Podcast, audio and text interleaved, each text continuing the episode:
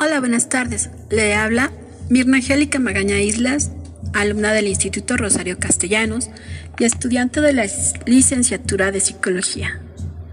Aquí presentamos el incidente crítico, en donde yo soy psicóloga social la mano derecha del alcalde de la ciudad, y la comunidad presenta problemas de intolerancia religiosa.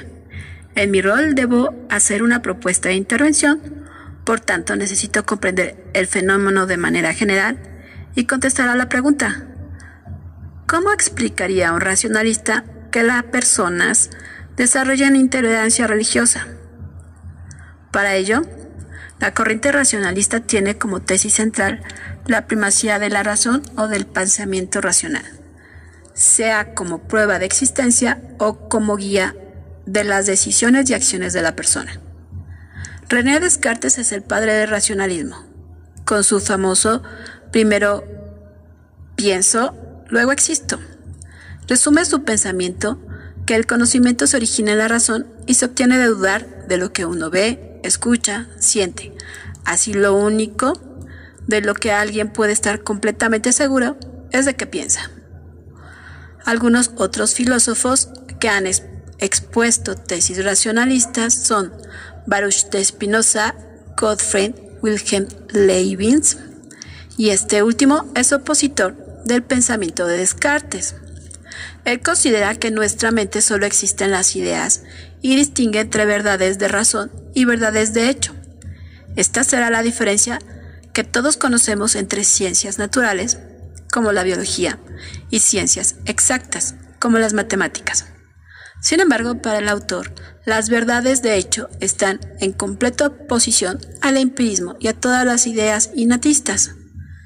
Así entendemos cómo se origina una intolerancia religiosa.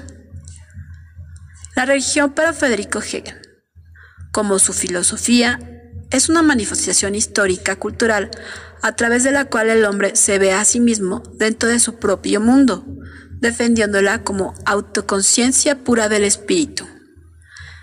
De forma dialéctica, él apela al racionalismo absoluto, por lo que es casi imposible alcanzar la, la verdad. Y aquí otro ejemplo de cómo se originaría una intolerancia religiosa. Yo, como discípula de Augusto Comte, veo en su positivismo que establece que la humanidad ya había superado las etapas teológicas y abstractas para conocer y que debería redirigir su forma de conocer. Y es así que nacen los conceptos de objetividad y de método científico.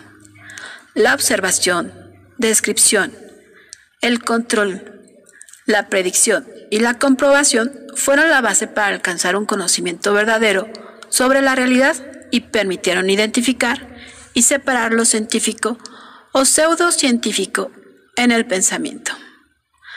Así, la psicología evolucionó a partir del momento en que los supuestos positivistas lograron determinar la forma en la que se obtiene el conocimiento y los criterios para su validación, o sea, nivel epistemológico, a la vez que el entendimiento del ser humano y sus propiedades, su estructuración y su conducta.